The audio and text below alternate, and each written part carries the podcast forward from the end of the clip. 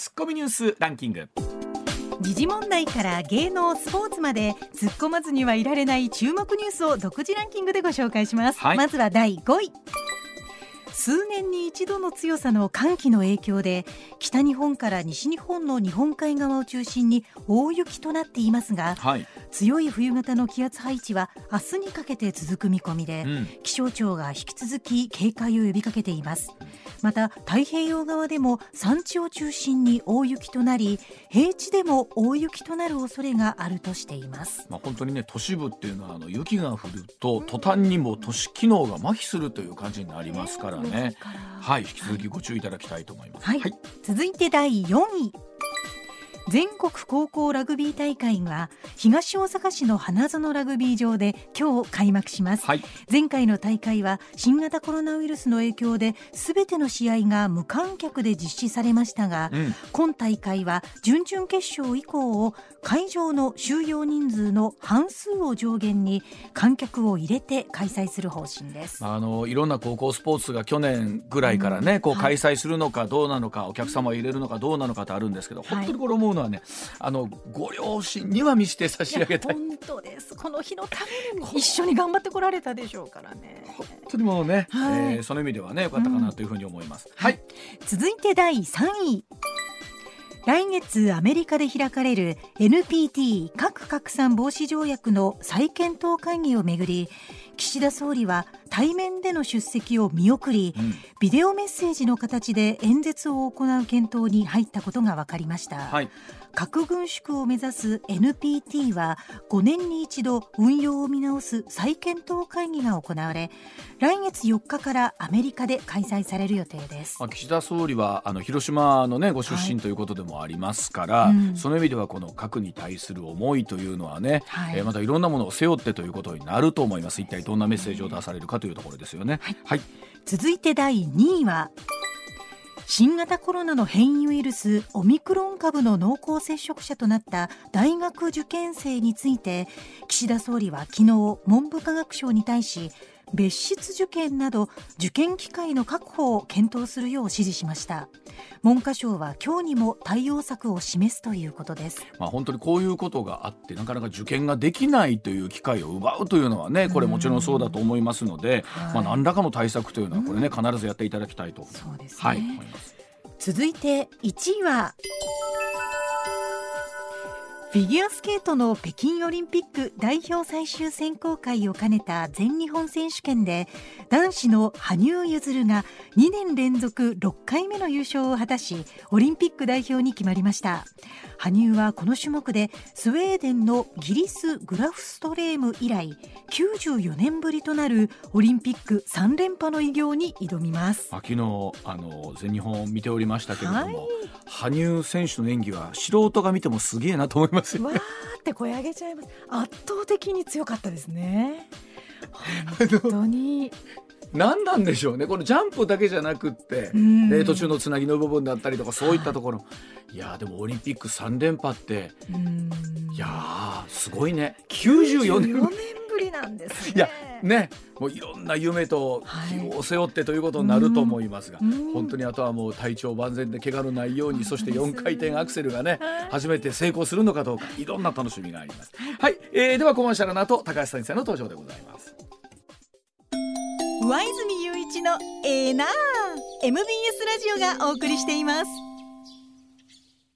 さあここからは数量政策学者高橋洋一さんとお電話つながっています高橋さんおはようございますももしもし？つながった。すいません、お待たせしました。おはようございます。おはようございます。はい、よろしくお願いいたします。はい、まずはこちらでございます。さあ、来年度予算案107兆円、これって多いの？少ないの？さあ政府は先週金曜日2022年度予算案閣議決定いたしました。一般会計の総額107兆5964億円4年連続で100兆円を超えました、えー、今年度の当初予算9867億円上回って過去最大となっております。さああこの予算案をどう見ればいいんでしょうかというところでございますけれども。さあ高橋さんまず今回の予算ざっくりとご覧になっての感想というのはいかがでございましたですか？去年とほとんど同じですね。同じですよね。まあ、あの我々この100兆円を超えるということを、まあ、どう捉えればいいのかなんですけれども、はい、高橋さんこれは毎年上がっていく話です、うん、ないですけどね。うん。毎年上がっていく話、そうそうそう、はい、毎年ちょっとずつちょっとずつ大きくなってますけれど、あのだからちょっとちょっとずつ大きくなれば、まあ、あの日本経済もずいぶんちょっとずつ大きくなるじゃない。それと同じような感じですよね。はい、で一方でその税収なんですけれども企業の業績が回復傾向にあるということで、えー、まあえー、えー、ようやく65兆2350億となりました、えー、さあこれについては改めていかがでしょうか。うん、これもあのちょっとずつ大きくなっていきますけれど去年よりはちょあの大きなんかあの景気が回復している分だけ、まあ、大きくなったって、うん、そんな感じの予算ですね。ねでまあどうしても足らん分が出てくるんですけれどもこの新規国債が36兆、およそ37兆円ということなんですけど、うん、さあ高橋さんがこの辺りからということになってくると思います？ここんなのは全然大した数字じゃないですけどね、まあ、あと あの予算のからくりでね、うん、あの多分ねあの、えー、っと本当に出る新しい国債っていうのは、うん、えー、っと20兆円台なんですけどね、ちょっと膨らまして出してますね、はい、これね。うん。ということえその数字の差というのはどういうところから出てくるんですか、20兆。えっとね、はい、あのこういうのね、歳出、歳入って両方見るとすぐ分かるんですけどね、はい、あの マスコミは全く報道しませんけれど、実は、えー、っとね、あの歳出の方でね、もう本当にいらない、いらないっていうかね、あの、うん、二重計上してるのあるんですよ。そういうので、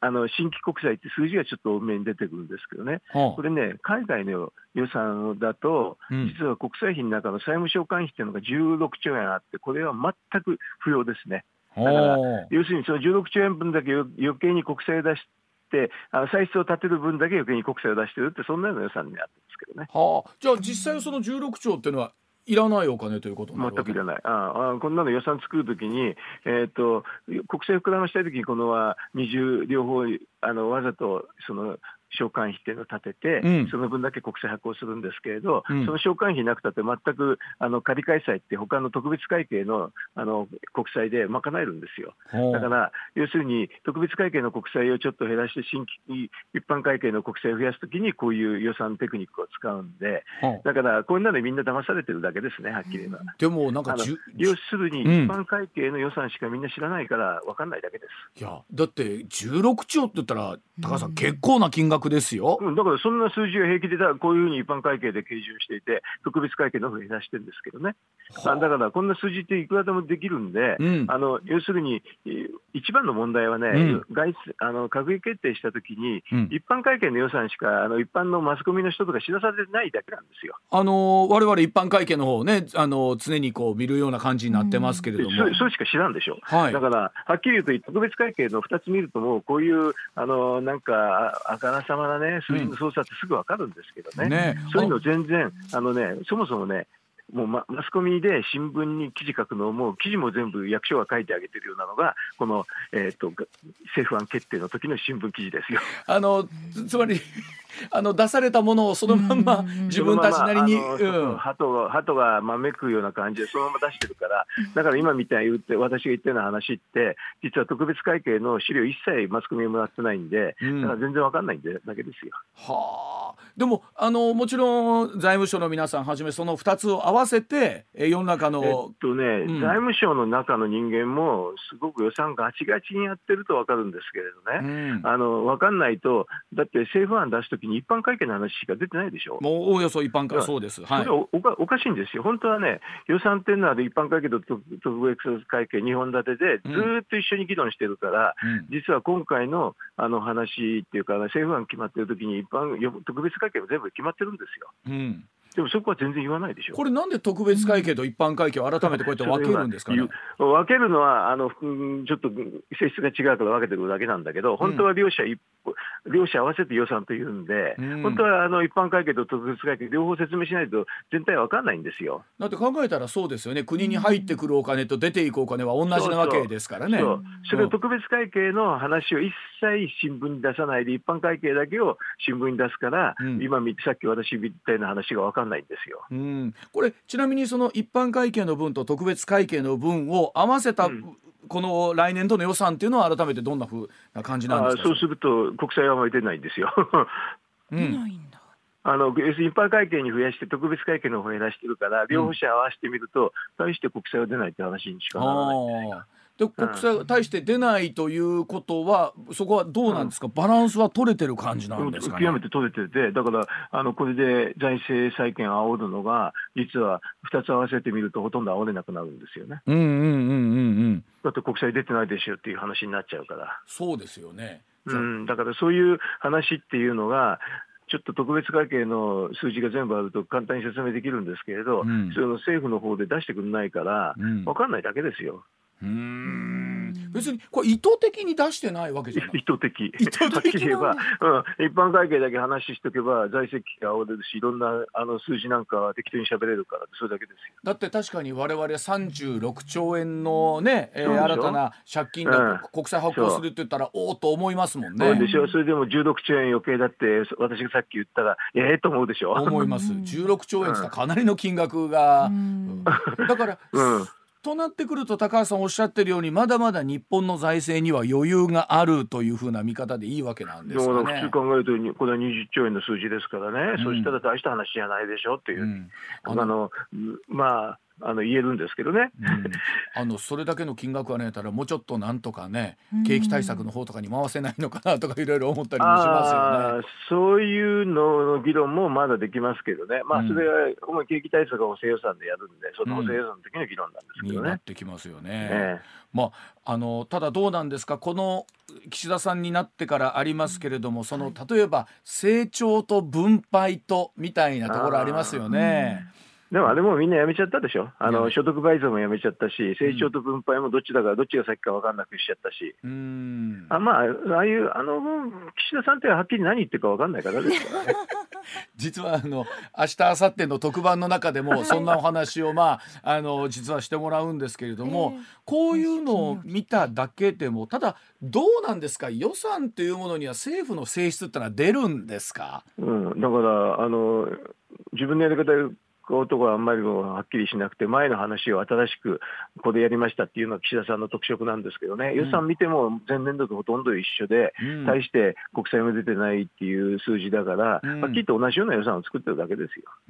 ここのところでこう政府の独自色を出していくっていうのはなかなかね難しいのかもしれない。まあ、前の政権のやったことをパクるのが独自色じゃないですか。オリオリジナリティがなかなか岸田さんの中ではまだ発揮できもともとないですよあの人。は。まあ、あのその意味ではどうでしょうね。例えば国会運営とかもそうだと思いますけれども、はい、うまく安倍さんのところも含めてしっかり意見を汲み取り他の 派閥のバランスも取りというところはありますよね、うん、全部の意見汲み取るから汲み取れば全く変わらなくなるんですけどね。動けなくなるね。ねそういう経営者いるでしょ。でもやっぱりどうですか？その辺りになってくると数の力みたいなところはあると思いますけれどもまあ事実上のやっぱ安倍さんの派閥っていうのは非常にまあね力持ってるわけですしね。うん、持ってて、もう今、総理は岸田さんですからね、そうなんですよね。だからはっきり言うと、あれじゃないですかね、うん、なんか、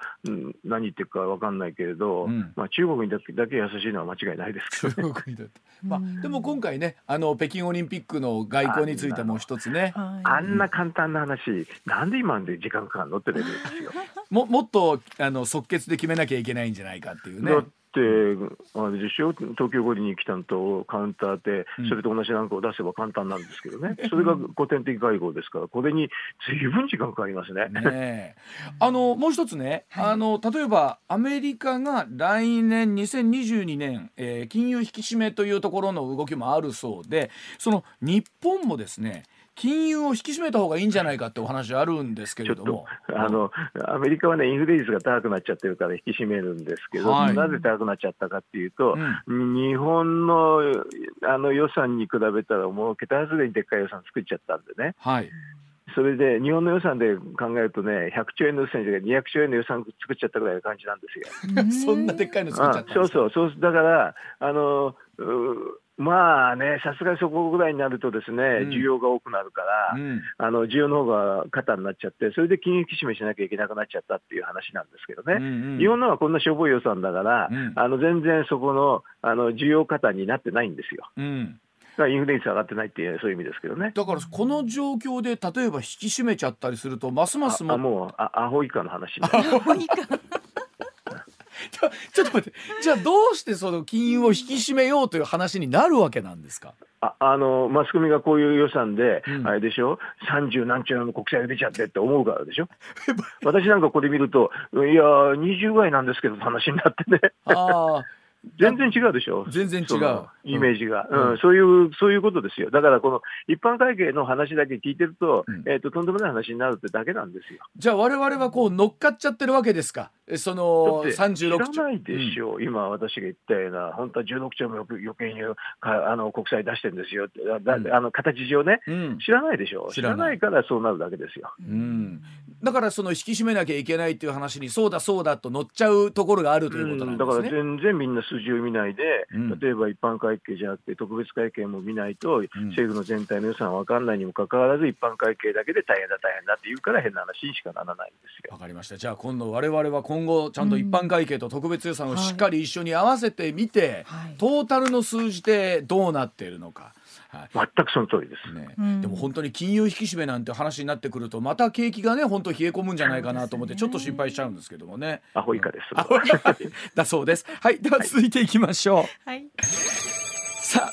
今年最後に国会議員の、えー、文書交通費はどうなったんでしょうかという話です。えー、先週火曜日に、まあ、臨時国会は閉幕したわけなんですが、はい、そういえば最初の頃話題になっていた月100万円の文書通信交通滞在費の問題、えー、国会前は与野党の議員が見直しというふうに主張していたんですが結局折り合いがつかず法改正は見送られることになりました。さあ高橋さんこのお話は通常国会で再び議論されるんでしょうか、どうでしょうか、高橋さん。うんと多分、うん、自民と公明は無視すると思いますけどね。これね、もともとほら、あの10月31日なのに、はい、まあ、月100万円満額もらうのおかしいみたいな話からスタートして、うん、なんでこんなふうにとどまっちゃったんでしょうね？あの要するに日割りの話でしたら簡単ですからね、はい、日割りの話で影響あるのは新人議員と辞める人だけですから、はい、それはすぐ通ると思います、思いますよ、うん、でもでもね、要するに領収書出すのが嫌だっていうのが、自民、公明が領収書出すの嫌だって言ってるだけですよ。でもこれね、領収書って見られて困るようなもんあります、文書交通費って。だって嫌なのは見られて困るから嫌だって言ってる人 考えられるんでしょ。だからほんな見られて困るような文書交通費ってどんなんやねんって。文書交通費なんだけど全然違うのに使ってたとかそういうのがバレるってだけでしょ。でしょ、うん、でしょ、ほんな文書交通費ちゃいますやんっていう話ですよね。うん、あのでもあれ正確に言うと文書交通滞在滞在費か滞在費も入ってますもんね。でなどって書いてあってね。などなど全部なんですよ。だからななどのところにだいぶいろんなものが入ってるわけですね。文書交通滞在でだけだったら、別に領収書出せるでしょ？そうですよね。ななどがな何があるかっていうのが出せないからあの嫌だっていうっていうのが自民と公明じゃないですか？あでもそうなってくるとそこまでこのからくりが分かってしもたらですよ。うんうん分かってしもたらますますもって明らかにしてほしいと思いますよね。まあ、でもマスコミはそのあれでしょう報道あの追求しないってだけだから。だって盛りかけ見たければ簡単だと私は思いますけど、ね、盛りかけ見たくやるっていうのは、うん、もう盛りかけ見たくあんだけ全然関係ないのにややるやればね、うん、でもやっても何も出てこないんだけど、うん、でもあのこの文書交通滞在費なんていうのはものすごく簡単な話でしょ。経費なんか誰でも領収書出すっていう非常にどこの国でもやってるような話ですから。そうですよね、ああのちなみにこういうのって海外でもありますけどみんな領収書出しますよ。当たり前ですけど経費ですから。あそうですよね。経費ってもう領収書出さない経費なんてあるわけないじゃないですか。会社員でもそうですもんねこれは法あの、はい、だから法,、ね、法律自体をその文書交通費だけにしたらいいんですよね。党だからその法律を変えるのが自民と公明なんだからできるわけないじゃないですか。ねえ党を抜くというだけでも結構違うんちゃうかな。それを大騒ぎしてるらしいよまた。ねでも、まあ、でもね党党抜いたって別に領収書出さなきゃ分かんないってことでしょ。ねえ。これ考えたら あ、まあ、確かに領収書を出さなきゃ分かんないんですけど、でもなんかこういう細かいところで、はい、あの見えてきますよねいろんなものがね。ね、分かりやすい話ですね、こんな、あのもう20年以上前からこの話はね、うん、あの言ってて、そうでしたよね、えー、おっしゃってましたね、うん、うん、こんなのだから、まだできないから、大きな話なんかできるわけないでしょ。でも確かに、このわざわざわずかこの月100万円のことができないのに、100兆円の国家予算を語れるかっていう話になりますよね。無理でしょう。はあでも、まあ、うん、特別、あのね、あの国会議員に特別会見の話しても誰も知らないから、今の段階では。あの、それで言うと、例えば高橋さん、あの、国会議員の質みたいなものがね、よくまあ言われてますけど、それは昔はっていうとざっくりしますけど、やっぱりだいぶ。ひどかったけどね。そう、でしょ？そんなに大きく変わっあれ、うん、昔も今もひどいっていうのが正しいですね。昔も。じゃまあでもやっぱり官僚での方とかっていうのも多いじゃないですか。あの国会議員の方っていうのはね、えーえー、まあ、そういった皆さんだけじゃなくって、うん、どうだろうやっぱり勉強会みたいなのもやってはるでしょ国会議員の皆さんも。うん、でもあれでしょ頭入んないんでしょうけど。頭入んない一方で高橋さん自身はほら例えばあの財務省の中でもいろいろこうね勉強会をやったりとか、えー、レッスンなさったりっていうのはあるというふうにもちょろっと聞いたんですけど官僚時代は、えー、うん、やっぱりその質みたいなのも変わってきてるんですか？だから、いや、官僚も昔も今も、まあ、ひどいですよ。だから、例えば、今度ね、さっきのあの、なんていうかな、あの政府案の時にマスコミに一切特別会見のこと言わないとかね、うん。もう全くひどいですよ、なんかそれでも、マスコミもそれで平気だしね、まあ、政治家も平気なんですよね、うん、つまり、まあ、全体的にもうちょっとみんなが勉強せないかんという話なんですかね、そうなってくるとね。うん。まあ、あの町長に勉強させちゃうと、さっきの予算っていうのは、うん、予算書って1000ページぐらいあるんでね、その数字だけなんでね、まあまあ、無理ですね、普通の人にはね。1000ページそうあの特別会計だけで1000ページ、あと一般会計だけで1000ページって、そんな感じのやつですよ。まあ、各省庁は自分のところのところがベースになりますからね。それは全部集めてあって、うん、1000ページ、1000ページなこれどうなんですか？書いて書いてあるけど、文章一切ないから、うん、マスコミの人は記事書けないってみんな言いますよね、それ見せる。あ数字だけ書いてある。数字だけしか、だから数字だけだから、すごく正確ですよ。はあ、もう何も嘘も何もつかないし、だから文章なんかなくたって、私、数字だけで十分といつも思ってまあ、高橋さんはあの、ね、ご数字がお得意で、ご専門でいらっしゃるからでしょうけど、そこから読み解くのが難しいんですよね、一般の人ままず無理ですね、だから、うん、あの会計が大変だどうかっていうのも、実は会計学の知識がないと無理なんでね、でもそんなの知識ある人って、もうマスコミも国会議員もほぼいますいやそれは難しいと思いますよ。だからあのだからね、役所の方のあの新聞記事の原稿をもらって、それそのままみんな書いてるっていうのが現実です、まあ、だからお互いにレクチャーを受けて、それをまああうまく記事にまとめていくっていうことになるんでしょうね。だからレクチャー受けるって、うん、あれでしょ？時間もあのあるから、うん、原稿書く時間もあるから、はっきりそのまんまですよ。うん、ねあのただまあいろんなその数字のね、えー、からくりというかマジックみたいなものがあるということだそうなんですけれども、いやでもさすがに1,000ページはちょっと我々もよう読み込まんなとね。えーいやはいわかりました。ではコマーシャルの後、はい、もう少しお話聞いてまいります、はい、はい、どうも。上泉雄一のエー。ナー MBS ラジオがお送りしています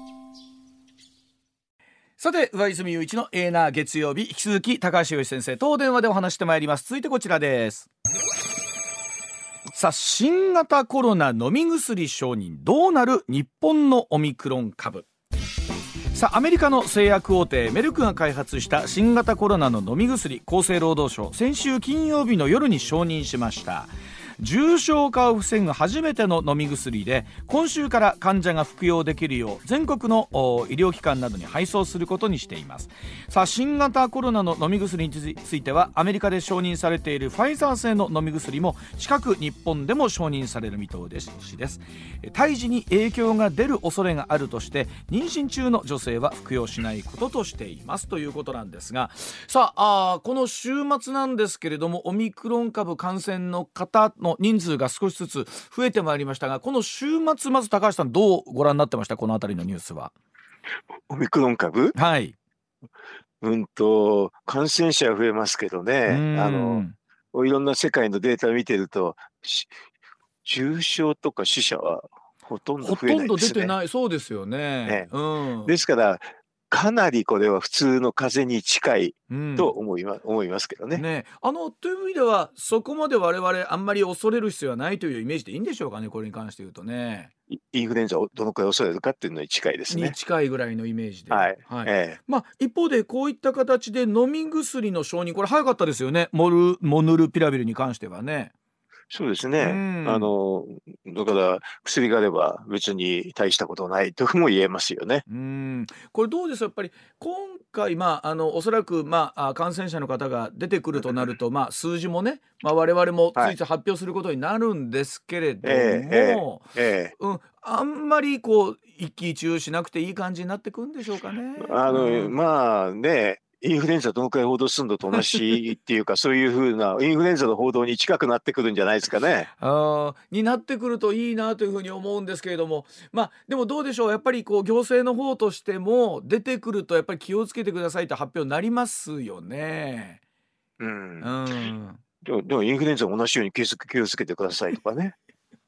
うんになってくるだってインフルエンザだってあれですよあの私なんかの年齢ぐらいになると肺炎になると亡くなる人って結構いるんですよ。まあそうですよね。ええ、まあ、あのあと一方でこうワクチンの前倒しの話も出てきてますよね。うん、あこれは遅いね。あのこれも世界とあのデータを見てると,、えーと、日本にかなり在庫があったにもかかわらず、あの初動がすごい遅いですね。これ3回目の初動がこれやっぱりどうしても遅れるどういったところからだったんですか、ね、いや理解不能ですねこれね。ああのだから頼んでんじゃないですかね。うん、もいやいやまあこれ役所の話ですけどね。だって簡単ですよもっと、ま、簡単にできるはずですけどね。うん、あのなんか前にほら100万回っていうのやったじゃないですか1日ね。はいありました、うん、あの時に比べればもう何やってんのかなって感じはしますけどね。あの一つはやっぱり打ってからの間間隔を空けなきゃいけないみたいなところが初期のいや、あれはあの、要するに、すぐやりたくないから、サボりの理由をつけてるだけですよ、あれ。っていうことなんですか？うん、したらもっと動こうと思えば早く動けたはずだですよね。だって国内に在庫随分たくさんありましたしね、でももう理解できないですね、あれね、ああいうのって。うん、まああのあたり3回目がもっと、まあ今少しずつね始まってますけれども、はいはい、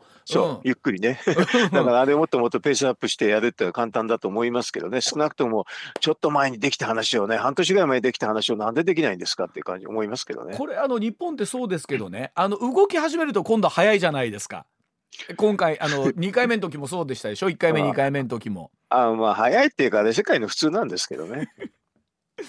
ねあのあれぐらいのペースで来るといいかなと思うんですけど初期の頃ってほらどうしても手間取るでしょ？予約もなかなか取りにくいとかね。うん、うんあの辺りはそうか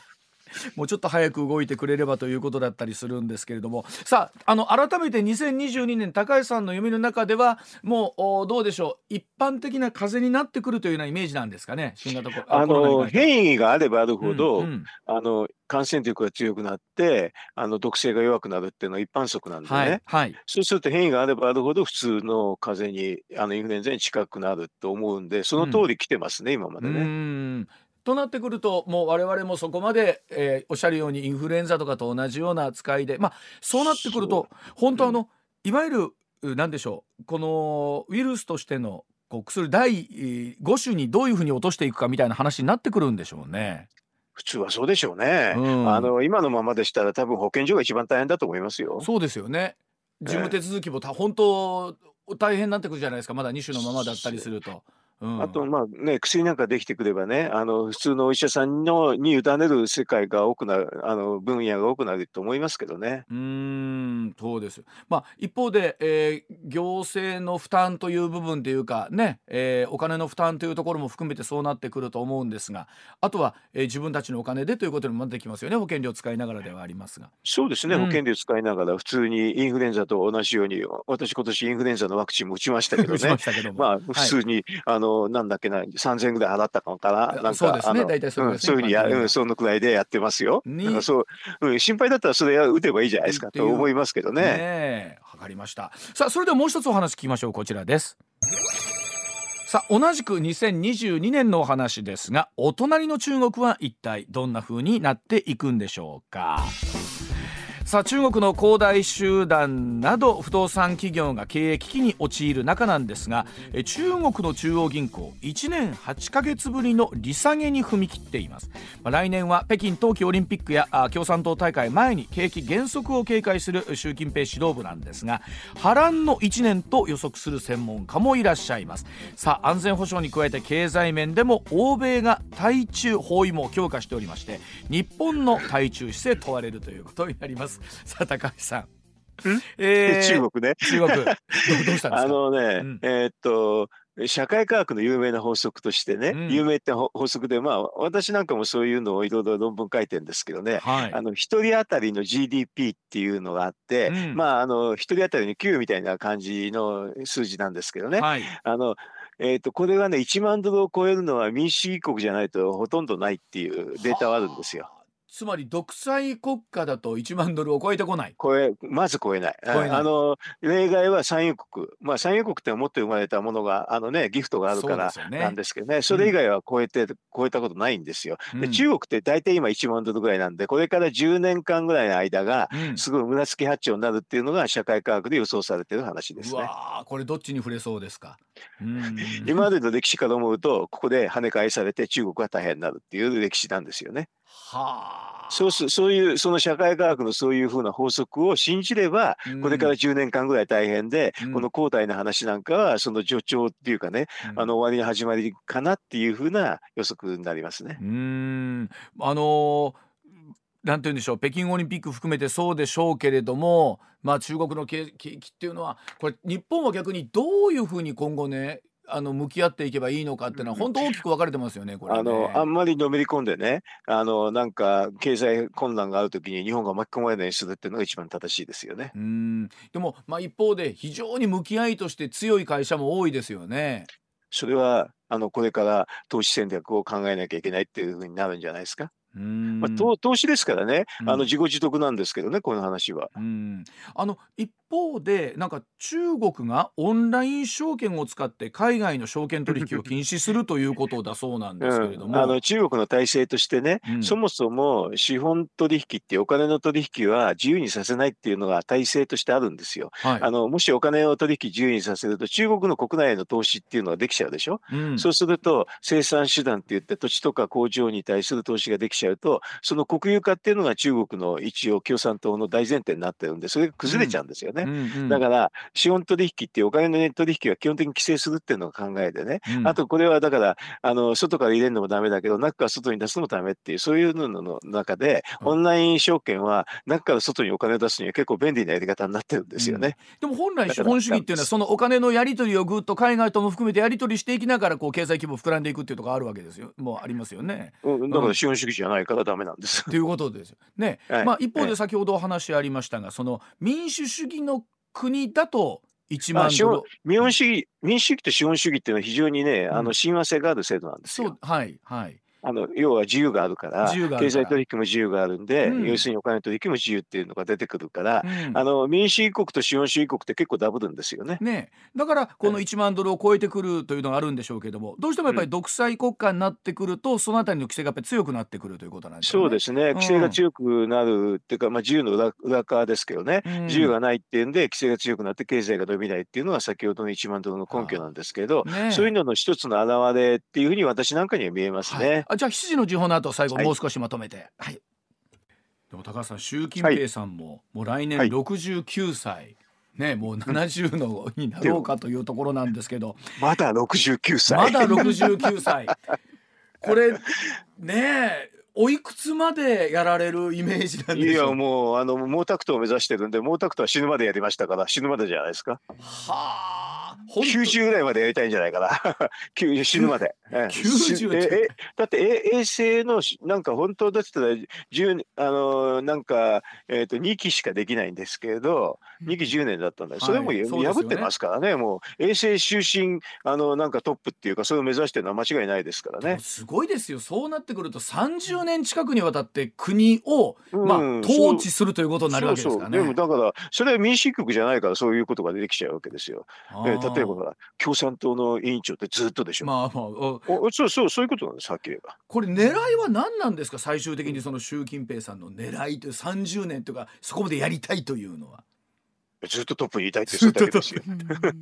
それは独裁企業あの企業でねオーナーでと一緒ですよ。でもまあそれだけ中国という国はご自身がやった方が発展するという見方なでもあるんでしょうかね。そうえー、そういうのって発展するんですかね、大体民主主義国じゃなくて、自由もなくて発展するんですかね？って私なんか思いますけどね。ですね。さあだから中国発展するっていう予測の人っていうのは何を考えてるかさっぱり分かんないですよ。うん、まああのまあ、北京オリンピックの外交は一つ、まあ、あの形が見えましたけれども、まあ、改めて2022年はどういう向き合いを日本としてみればしていくのか。大変ですね、野望があって、経済が行き詰まる。中国は、あの野望が行きあの経済が行き詰まるって時に、野望がある時には対外進出になるんでね、あの戦戦争が起こりやすくなるっていうのが今までの社会主義理論ですよね。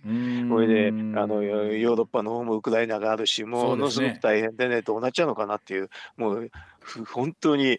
大激怒があるかもしれないなと思う、もう私なんか思いますよ。いろんな国の境界線がビリビリしてますもんね。ウクライナそうですし、あのビリビリどころじゃないですよ。ね、日本はあの北あのアジアはね一番大学校なんですよ。今世界の中では。うん確かあのいろんなところの境界線のところ入ってますからね。そうですよ。わかりました。はい。じゃああの三十一日分はすでにあの録音させていただいておりまして、これよりまだ脂っこい議論がありますけれども、はい、高橋さん、えー、生放送は、はい、年内今週最後ということでございまして、はい、ありがとうございました。また来年もよろしくお願いいたします。ありがとうございました。お疲れ様でした。どうも。